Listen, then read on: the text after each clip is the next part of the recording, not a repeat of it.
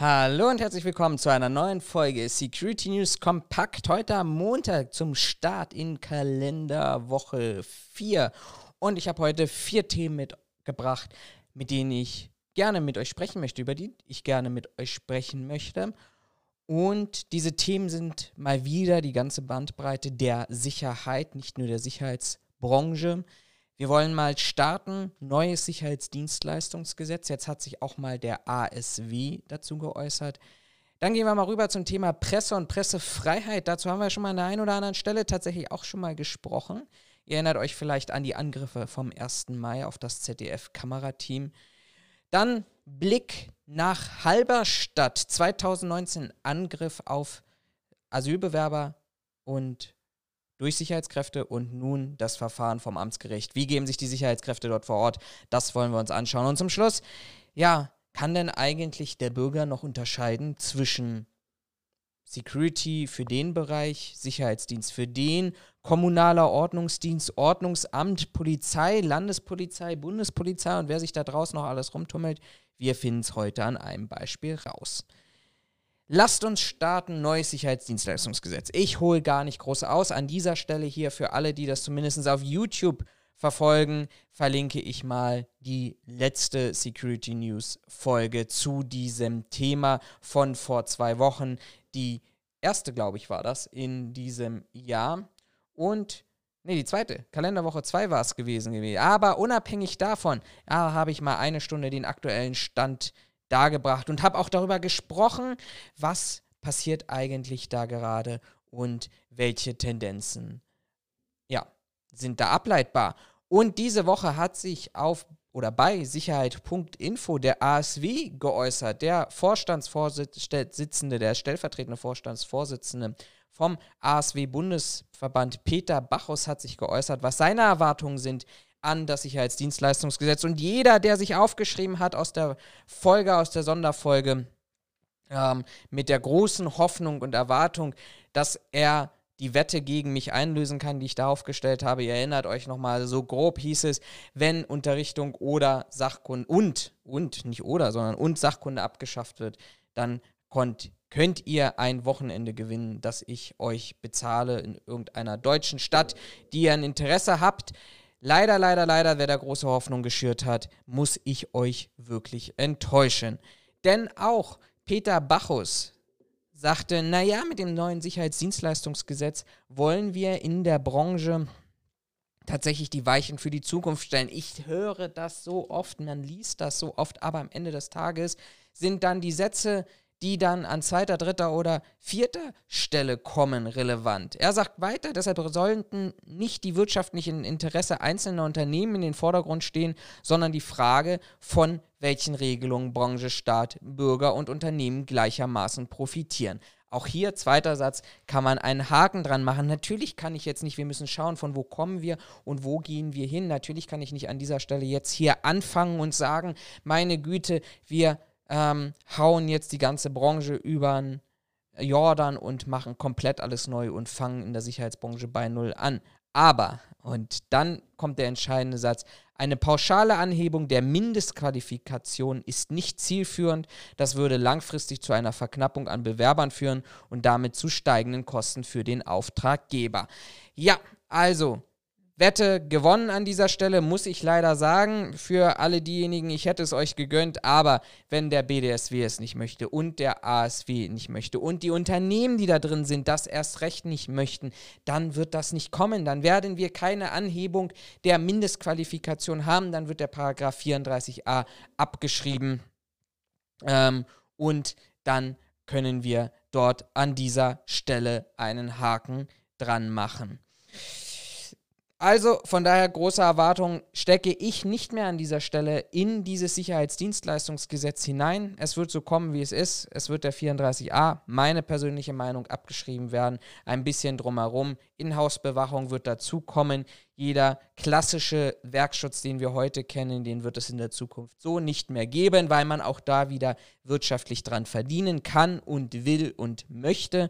Und von daher ähm, wird sich da nicht großartig ändern. Zu den Äußerungen oder zu der rein wirtschaftlichen Aufstellung des BDSW habe ich ja hier an dieser Stelle schon oft genug gesprochen. Kommen wir zur zweiten Nachricht. Und diese zweite Nachricht ist leider auch eine ganz traurige Nachricht. Deutschland, Grundgesetz, Pressefreiheit. Wir bringen das unseren Sachkundern, unter unseren Unterrichtern bei, was, was das eigentlich bedeutet, welche Bedeutung das für Deutschland hat und welche Relevanz das für eine Demokratie hat, wenn die Presse frei ohne Angst vor Repressalien oder ähnlichen Konsequenzen berichten darf. Jetzt kann man sagen, ja, wir zeigen immer ganz großartig auf andere Länder mit den Fingern, lasst uns doch mal erst auf uns schauen. Und da gab es tatsächlich Zahlen der Bundesregierung, die jetzt veröffentlicht haben, nämlich die Attacken, dass die Attacken gegen die Presse in Deutschland 2020 extrem angestiegen ist. Ähm, mehr als doppelt so viele Angriffe soll es gegeben haben. Man spricht insgesamt von 252 Straftaten, darunter 22 Körperverletzungen, 33 Sachbeschädigungen, viermal Brandstiftung, mehr als 29 Mal Fälle von Bedrohung, Nötigung, Volksverhetzung, Raub, Erpressung und Propagandadelikte. Und das sind natürlich auch erst wieder diejenigen Fälle, die wir tatsächlich oder die wir zur Kenntnis bekommen darüber, dass es Anzeigen gab beziehungsweise die Polizei, Staatsanwaltschaft ermittelt. Alles das, was im Graufeld be begegnet. Ich kann euch nur anraten an dieser Stelle, 29. August, die Querdenker-Demo hier in Berlin, euch auf YouTube den Livestream von diversen seriösen und seriösen hier fett unterstrichen ähm, Pressevertretern mal anzuschauen, wie die angegangen sind wenn man das alles zur Anzeige bringen würde, ich glaube, dann hätten wir Deutschland, in Deutschland ein richtiges Problem. Ihr erinnert euch, ich habe es eingangs auch gesagt, nicht nur von rechts, natürlich kommen zwei, also was heißt natürlich, ähm, das wäre ja eine Wertung, aber 252 Angriffe kamen bei oder von 252 Angriffen kamen 144 aus dem rechten Spektrum heraus. Es gibt natürlich auch aus dem linksradikalen Milieu. Ihr erinnert euch, an der einen oder anderen Stelle haben wir schon darüber gesprochen und auf YouTube verlinke ich euch an dieser Stelle auch noch einmal tatsächlich diese, diesen Beitrag hier ähm, linksradikale Kräfte, linksextremistische Kräfte, sie äußern sich bis heute nicht dazu, haben ja das ZDF Heute Show Team am 1. Mai angegriffen in Berlin am Hackischen Markt. Ähm, also auch dort haben wir das, aber hier auch wieder ganz klar. Und es ist eigentlich scheißegal, aus welcher Richtung Presse, Medien angegriffen werden, die dafür sorgen sollen, dass wir ein konstruktives Bild haben, dass wir konstruktive Meinungen, Fakten dargestellt bekommen aus welchem Spektrum das bekommt. Erschreckend ist es, dass es zunimmt, offiziell zunimmt und auch gefühlt zunimmt. Wir hatten beispielsweise 2018 nur 93 Straftaten gegen Journalisten. 2019 waren es schon 104 und dann auf 252. Also wir haben dort tatsächlich eine Steigung, die, glaube ich, auch ganz ordentlich dafür spricht, was bei uns in der Gesellschaft gerade passiert, wie sich die Stimmung verändert.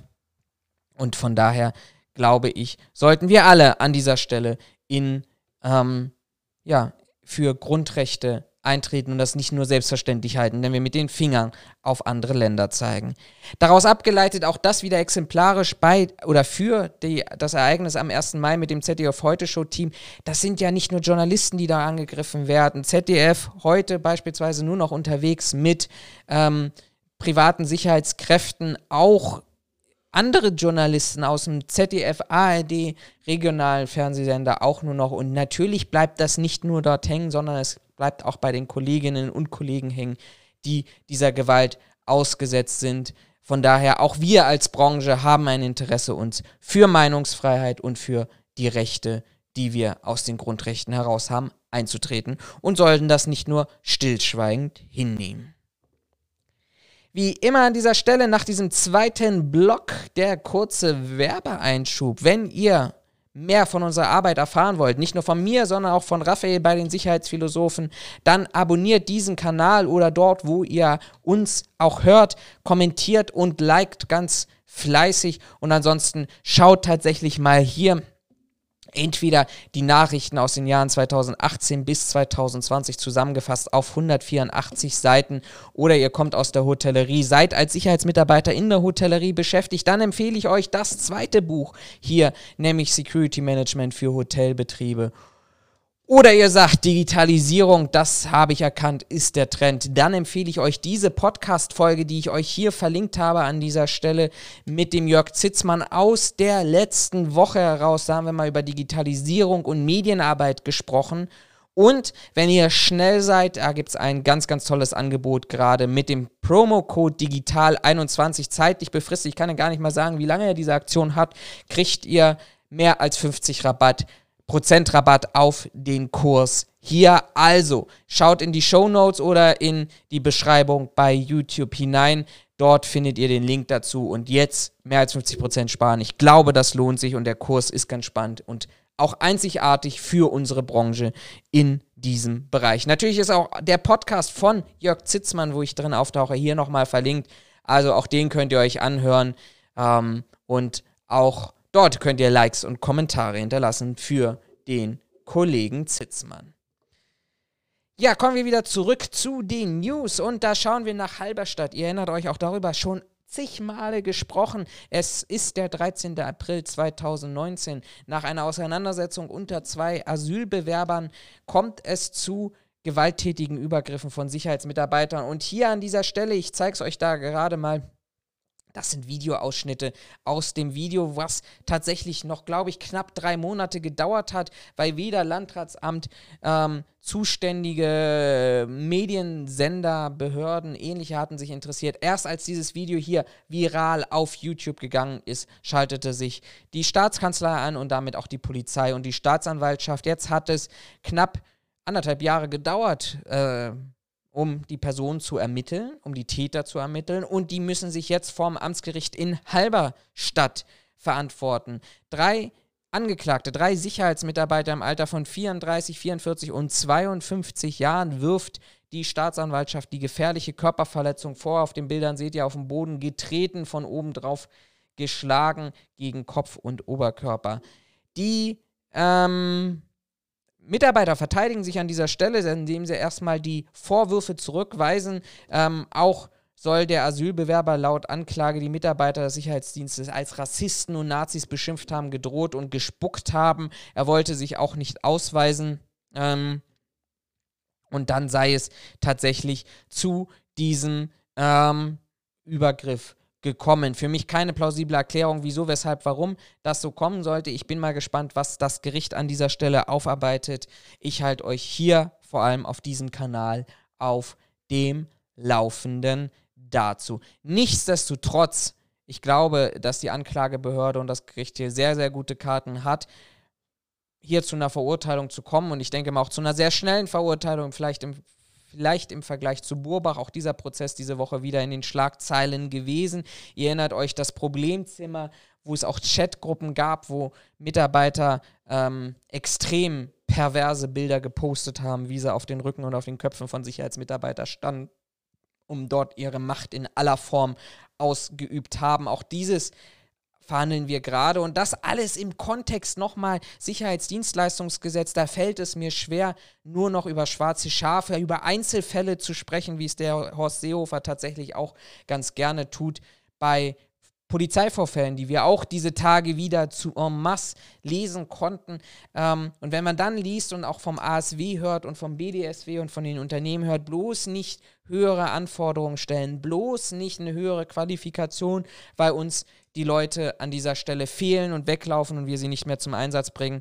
Ganz ehrlich, wollt ihr, wollt ihr diese Leute im Einsatz haben? Nein, und ich glaube dadurch, und das liest man in Burbach war das genauso, ja, Sicherheitsdienst war nur eine Übergangslösung. Hier glaube ich auch inzwischen entlassen mit neuen Tätigkeiten unterwegs. Also die, die bei uns für diese Schlagzeilen sorgen, diese These stelle ich an dieser Stelle mal gerade auf, das sind diejenigen, die tatsächlich gar nicht die Passion, die Leidenschaft und auch das Wollen haben, lange in der Sicherheitsbranche unterwegs zu sein. Das sind diejenigen, die auftauchen, überfordert, unqualifiziert sind und dann genau dafür sorgen, dass wir solche Bilder haben. Ich bin gespannt, was da rauskommt. Ich hoffe, recht harte Strafen, ähm, einfach auch in dem abschreckenden Faktor. Aber wie gesagt, ich informiere euch hier dann weiter auf dem Kanal.